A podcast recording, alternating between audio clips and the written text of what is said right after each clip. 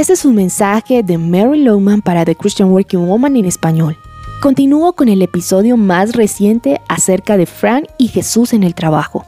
Fran conoció a un hombre en una cena para solteros de la iglesia y debido a que este hombre la invitó a tomar un café, está muy emocionada por el potencial que puede tener la relación. Se acuesta pero no puede dormir. Revive cada escena, cada palabra, y la importancia del evento crece en su imaginación.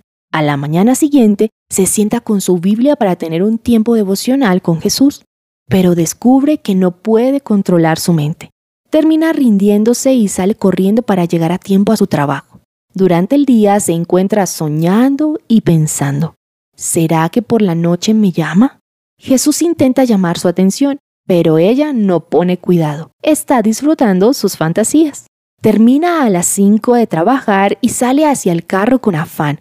Continúa ignorando la presencia de Jesús. Por la noche, le parece que los niños piden más atención de lo normal y los presiona para terminar rápido con sus tareas, hacer oficio, bañarse y acostarse. Mientras coloca ropa en la lavadora, timbra el teléfono. Su corazón deja de latir. Quizás es David. Busca su teléfono y espera que vuelva a timbrar. Intenta contestar de manera muy casual, pero descubre que no es David, solo es Patsy. Le dice, Hola Fran, vi salir con ese señor nuevo. ¿Cómo es que se llama? Fran responde, David, y juntas charlan por unos minutos. Llama a su mamá y ella se hace la ocupada para colgar rápido y dejar libre el teléfono.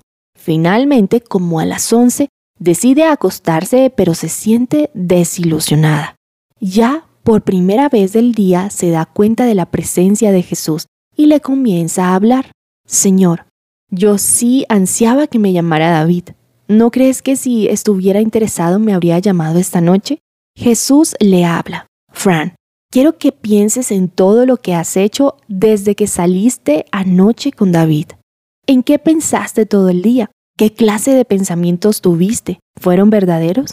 Fran responde, ¿qué quieres decir? Mis pensamientos no eran malos. Si estuve soñando, creyendo en lo que le diría a él si me llamaba, ¿a dónde iríamos? Solamente soñando, sin hacer daño a nadie. Pero Jesús le responde, Fran, esos pensamientos sí te pueden hacer daño. Esta es una lección dolorosa y es algo que Fran debe aprender acerca de sí misma. Seguiremos con esta historia en el próximo episodio. Encontrarás copias de este devocional en la página web de christianworkingwoman.org y en español por su presencia radio.com, SoundCloud, Spotify y YouTube.